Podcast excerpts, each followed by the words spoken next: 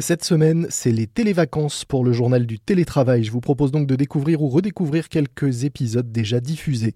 C'est encore les vacances scolaires d'ailleurs pour au moins deux zones cette semaine, mais je vais quand même vous ramener sur les bancs de l'école à la rencontre d'un super prof qui a listé de bonnes pratiques et de bonnes idées pour animer vos réunions à distance. C'est parti. C'est le journal du télétravail.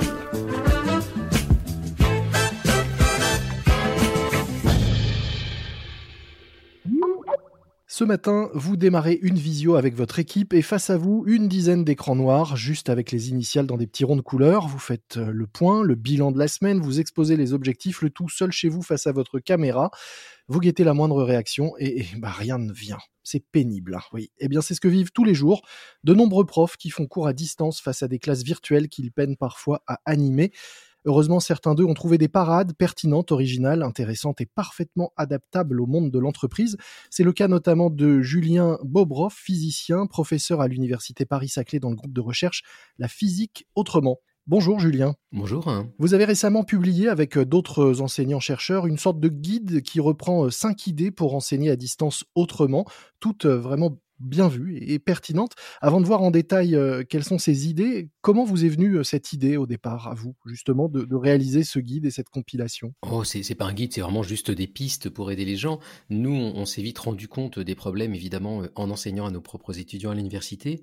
Il se trouve que dans mon équipe, qui s'appelle La physique autrement, on étudie justement plein de façons d'enseigner ou de vulgariser autrement. Mmh et donc là, dans le cas du confinement, c'était évident que le distanciel, ben, pour nous, c'était une forme de, contrainte fertile, c'est-à-dire que c'était un terrain de jeu pour essayer d'autres façons d'enseigner, de développer des outils et autres. Et puis on s'est vite rendu compte finalement qu'il y avait pas mal des petites choses qu'on développait qui pouvaient être utiles aux collègues.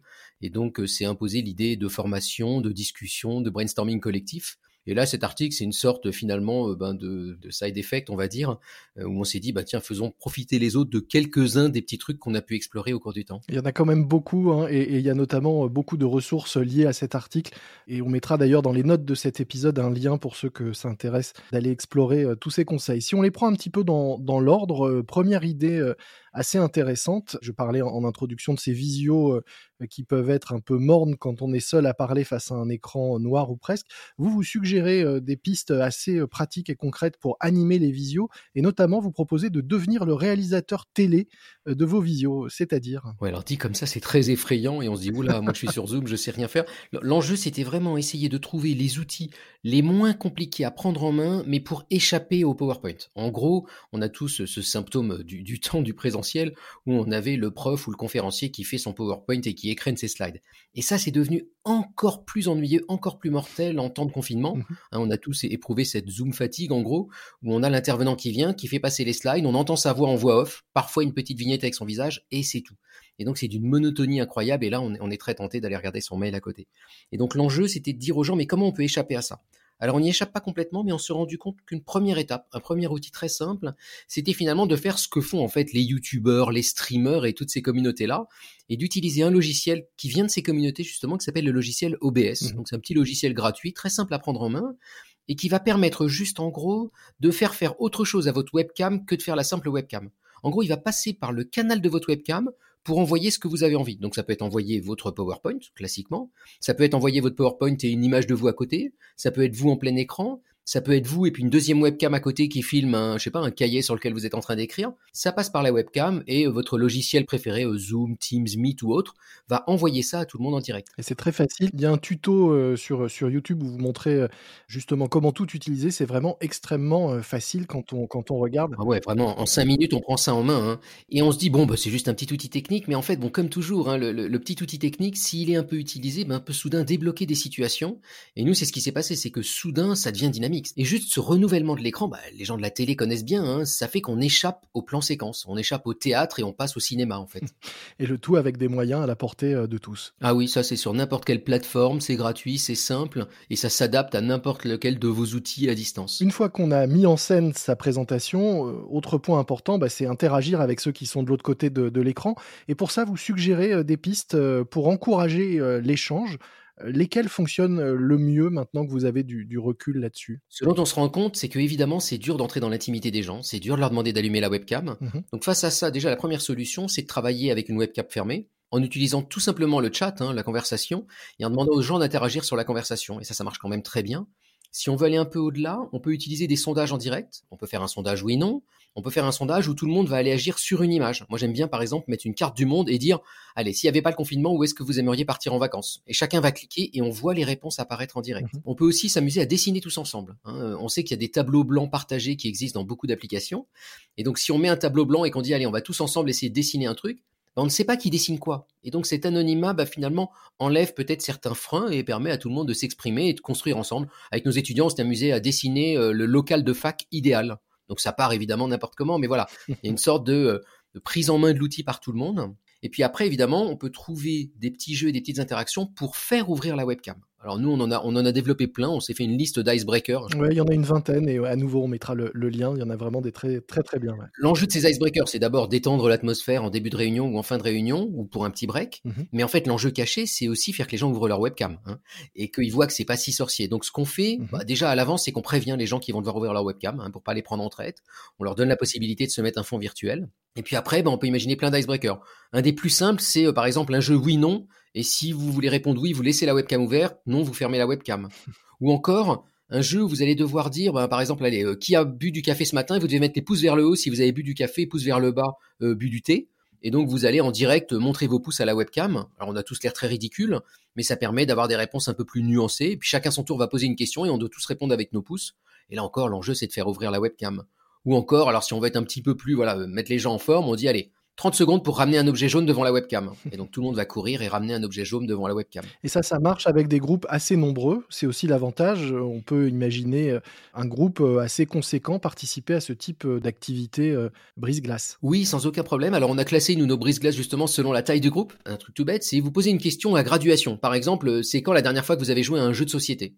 Et alors vous dites aux gens, vous fermez la webcam quand vous vous retirez du jeu. Donc euh, est-ce que c'est depuis 2000 Alors toutes les webcams restent ouvertes. Depuis 2010, certaines webcams se ferment. Depuis 2020, depuis lundi dernier, depuis hier soir. Et vous voyez qu'avec une galerie avec 50 webcams allumées, on va voir les webcams s'éteindre au fur et à mesure et on va créer une dynamique assez sympathique. Vous proposez aussi euh, dans une autre euh, piste de créer ensuite des sous-groupes, des plus petits groupes de travail qu'une grande communauté. On peut commencer une visio à 50, pourquoi pas, mais ensuite vous suggérez d'essayer de, de créer des petits groupes de travail. Oui, j'imagine que tous vos auditeurs ont dû expérimenter ce truc affreux où on est censé bosser à plusieurs, à 20, à 30, même à 10, et c'est impossible. Et c'est impossible pour plein de raisons très bien comprises hein, du côté, par exemple, de la psychologie.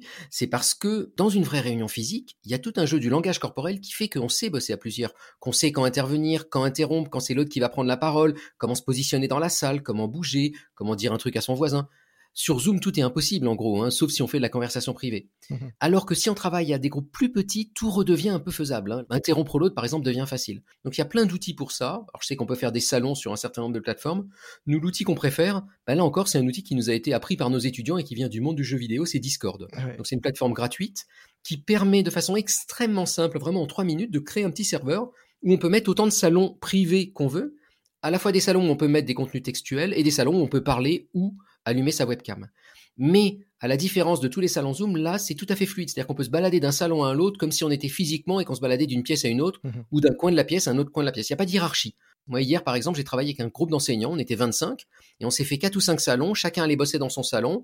À un moment donné, j'avais besoin de tout le monde, donc je passais dans les salons, je dis, vous venez me rejoindre dans la grande pièce, et puis vous pouvez aller voir l'équipe 4 parce qu'ils ont un problème, et l'équipe 4, vous pouvez aller voir l'équipe 2, et chacun va se balader. Et on, a presque le sentiment de lieu physique dans lesquels on peut aller, et dès qu'on entre dans un lieu, ben, on entend notre voix, on peut partager un écran, on peut voir l'image un peu comme dans Zoom, hein, mais ça crée beaucoup de fluidité et moi, j'éprouve un grand plaisir à enseigner de cette façon-là. Alors, les déplacements d'une salle à l'autre en virtuel, ça fonctionne. Le problème, et un des problèmes euh, du télétravail, du confinement, c'est la sédentarité. Vous, vous avez développé, euh, au-delà de ces petites promenades virtuelles, de vraies activités euh, physiques à distance pour obliger vos étudiants à se lever et à bouger. Est-ce que vous pouvez nous expliquer en quoi ça consiste et est-ce qu'il y a des choses qui sont transposables dans le monde de l'entreprise? Le constat d'abord, c'est que la Zoom fatigue, hein, comme on l'appelle, vient de plein de raisons très bien répertoriées et l'une d'entre elles, en gros, évidemment, c'est qu'on est assis mmh dans la même position face à notre ordinateur toute la journée et qu'on n'en peut plus au bout d'un moment. Donc, un des conseils qui est donné indépendamment de ce que je vais vous proposer après, c'est juste de se lever à un moment donné Et c'est notamment de faire certaines réunions en audio Mmh. avec un casque et avec son téléphone. Hein, L'air de rien, ça nous permet de marcher, de, de se bouger. Et moi, de temps en temps, faire une réunion où il n'y ait pas l'écran, ça fait du bien. Alors maintenant, nous, ce qu'on fait avec nos étudiants, c'est un peu spécial parce qu'on est physicien et on veut leur faire faire de la physique. Et donc, on s'est rendu compte qu'une façon de faire, c'est de leur faire faire des travaux pratiques chez eux, où là, ils sont obligés de se lever et de faire des expériences.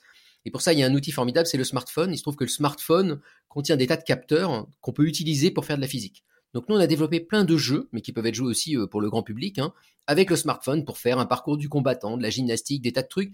Et le smartphone, en même temps, en fait, il va mesurer tout ce que vous faites. Donc vous pouvez faire des compétitions à distance avec les autres, faire des challenges, faire des énigmes, faire des choses comme ça. Nous, après, à la fin, ça va déboucher sur un vrai enseignement où, une fois qu'ils auront fait tous ces jeux-là, on leur dit, bah, vous voyez, votre smartphone vous a permis de jouer avec tous ces capteurs. Maintenant, vous allez mesurer et faire de la physique avec ces mêmes capteurs. Mais, l'enjeu pour nous, évidemment, c'est de leur faire faire de la physique, mais c'est aussi qu'ils se sortent de l'ordinateur, qu'ils aillent dans leur cuisine, qu'ils aillent dans leur salle à manger, dans leur salle de bain, qu'ils sortent dehors. Hein, On a plein de jeux pour mesurer la hauteur d'un bâtiment avec un smartphone. On a 61 façons de mesurer la hauteur d'un bâtiment avec un smartphone. Donc on les a toutes comptées, toutes mises sur le web, et on leur dit allez-y, allez mesurer la hauteur de votre immeuble ou de votre maison. Et donc l'idée, c'est de d'engager le corps pour sortir à nouveau de cette monotonie du distanciel. Et ça peut effectivement donner des idées de, team building. D'ailleurs, certaines euh, startups proposent euh, des solutions qui, euh, avec le smartphone, l'accéléromètre notamment, permettent de, de créer des activités pour les salariés.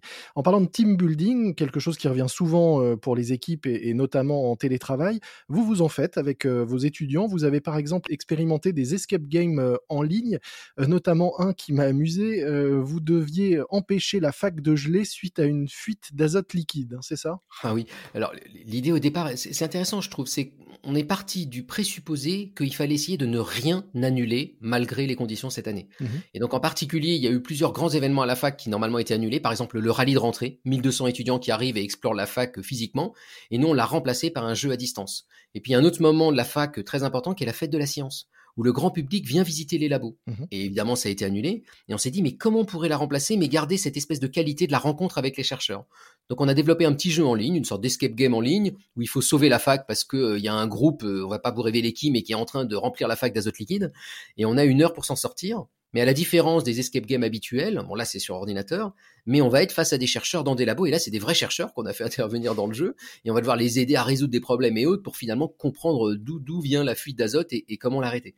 Mais l'enjeu, là encore, c'est recréer du lien, recréer de l'humain et ramener les gens à la fac, même s'ils n'ont pas pu y venir cette année en vrai. Autre point euh, intéressant que j'ai noté, euh, évidemment, quand on parle de fac et d'étudiants, on pense aussi euh, aux devoirs qu'ils ont à vous rendre. Vous vous dites qu'il faut sortir aussi de la forme habituelle, la période n'est pas habituelle, et donc vous demandez non seulement, pas forcément de faire des comptes rendus écrits des travaux, mais d'imaginer d'autres choses, de faire par exemple des vidéos, c'est ça? Oui, on, on s'est vite rendu compte que euh, un des leviers qu'on a, c'est de jouer sur ce qu'ils doivent nous rendre scolairement, on va dire. Mhm. Et tout ce qui peut faire que ça engage à nouveau autre chose qu'être seul devant son ordinateur, c'est bon à prendre. Donc une façon de faire, c'est de leur demander de faire de la vidéo, parce que la vidéo, il faut se lever, il faut aller filmer, il faut faire du montage, et puis aussi privilégier le travail en équipe. Donc dire, vous devez la rendre la vidéo à trois, vous devez la faire à trois, même si vous êtes à distance. Et nos étudiants nous ont fait des tas de trucs très marrants, bah, y compris en utilisant Zoom. hein. Il y en a qui nous ont fait des jeux télé euh, virtuels sur Zoom pour expliquer un truc de physique. hein. Toute l'idée, c'est d'essayer de sortir peut-être des formats habituels de rendu, euh, la copie, le PowerPoint, euh, le PDF 4 pages, éventuellement garder une partie comme ça, parce qu'il y a des, des choses qu'on doit quand même avoir par écrit, mais pouvoir rajouter à ça une dimension un petit peu créative, on va dire. Et ça, ça permet aussi aux étudiants de respirer un petit peu. hein. Faire une vidéo, c'est quand même marrant. Ou même faire un petit stop motion chez soi, ou faire, ben, comme on le fait en ce moment, un petit podcast à distance. Et les étudiants sont très à l'aise avec tous les outils qui permettent de réaliser ça et qui existent sur Internet. hein. Et donc, c'est un terrain de jeu pour eux privilégié. Et peut-être que nos auditeurs qui nous écoutent et qui sont dans la finance pourraient imaginer des reportings sous d'autres formes que les traditionnels tableaux Excel pour animer un peu leur quotidien en télétravail. Oui, ça ferait du bien, je crois. Merci beaucoup euh, Julien Bobrov. Je rappelle que vous êtes physicien, professeur à l'université Paris-Saclay et que vous animez le groupe de recherche La Physique Autrement. Vous avez publié euh, un guide, alors vous dites que c'est juste une petite compile, mais vraiment c'est un, un vrai guide avec beaucoup d'idées euh, très riches pour enseigner à distance autrement. Des idées qui sont aussi, euh, je le rappelle et, je le dis vraiment très pertinentes pour tous les télétravailleurs. Nous mettrons un lien direct vers votre euh, article et les nombreuses ressources qu'il contient dans les notes de cet épisode. Merci à vous. Merci. C'est la fin de cet épisode spécial vacances du journal du télétravail de management. Rendez-vous demain pour la suite de notre best-of et rendez-vous le 1er mars dès lundi pour découvrir de nouveaux épisodes inédits. D'ici là, portez-vous bien et bon télétravail à tous. C'est le journal du télétravail.